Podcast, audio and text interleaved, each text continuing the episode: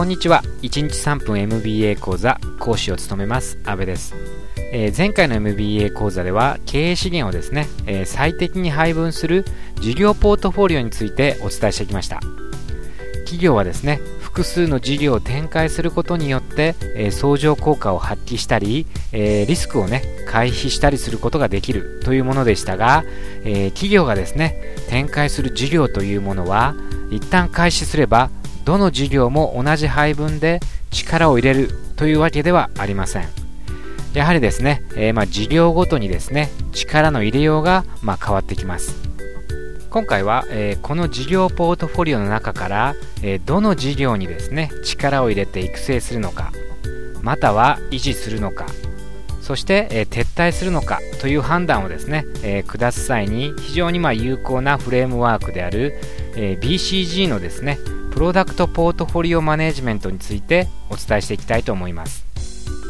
このプロダクトポートフォリオマネジメントの下では、えー、市場成長性とですね、えー、相対的市場シェアが、えー、高いか低いかで、え事業を4つに分類していきます。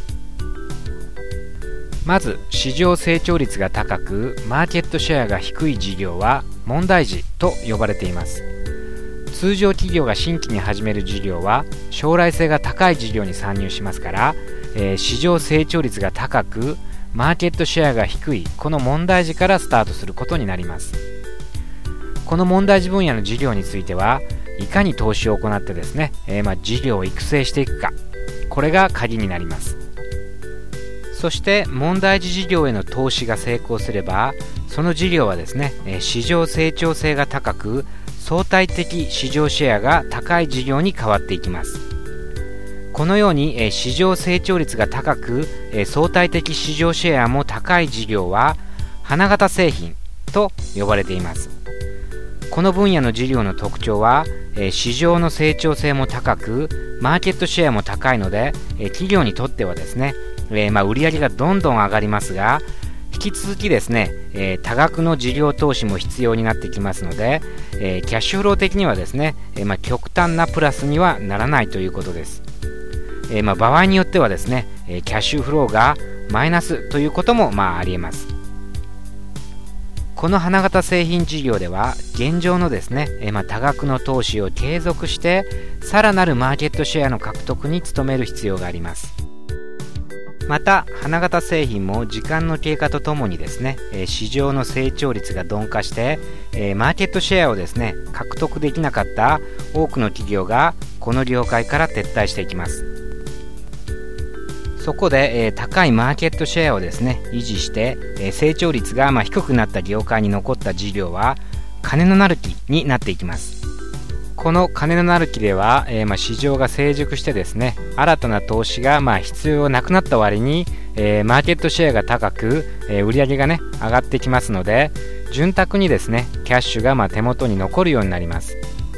この金のなる木の段階では、えー、まあ、投資をですね、え極力抑えて、えこれまで投資してきた資金をですねいかに回収していくかがまあ重要なテーマになります。そしてその回収した資金を問題児であるとか花形製品など多額の資金をですね必要とする事業に回して、えー、問題児をですね、えー、花形製品に。そして、えー、まあ、花形製品をですね金のなる木にまあレベルアップさせていかなければいけません。最後に問題児事業でですね、えまあ、マーケットシェアがいつまでたっても獲得できない場合、え次第にま市場成長率もですねえー、鈍化して、えー、市場成長率が低く、えー、マーケットシェアもですね低い事業になっていきます。このような事業は負け犬と呼ばれています。負け犬は、えー、市場の将来性もなく、えー、マーケットシェアも低いので、えーまあ、企業にとってはですね、えー、大半が赤字となる、まあ、お荷物事業であり、えー、撤退をですね、えー、真剣にまあ検討していく必要があります。それではここで簡単にプロダクトポートフォリオマネジメントの事例を見ていくことにしましょう。例えば昨年発売されたソニーの PS3 はですね非常に高性能で将来有望なですね、まあ、次世代ゲーム機ですが任天堂の Wii に比べるとですね、えー、現状販売に苦戦していて、えー、まあソニーにとってはですね、えー、問題児事業ということができると思います。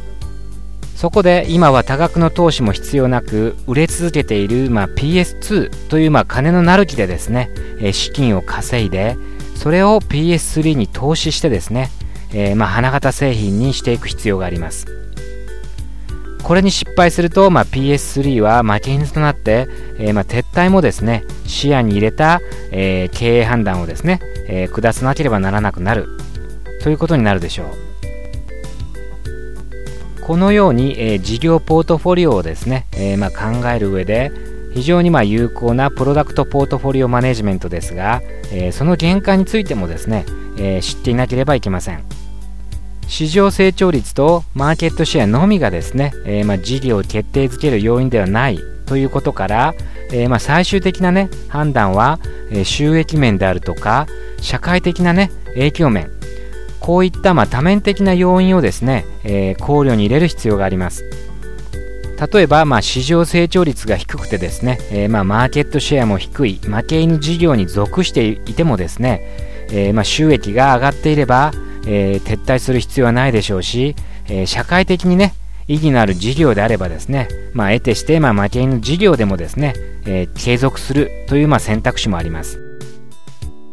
ですから、プロダクトポートフォリオマネジメントはですね、えー、ま事業ポートフォリオを検討していく上で、非常にま有効なフレームワークではありますが、全てではないというま認識を持ってですね、利用していく必要があると言えるでしょう。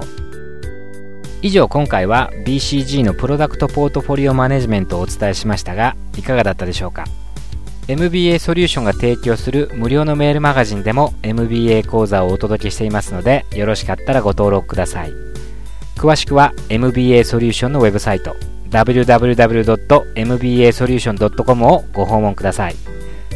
それでは次回の1日3分 MBA 講座をお楽しみにこの番組はあなたにベストなソリューションを MBA ソリューションがお届けしました。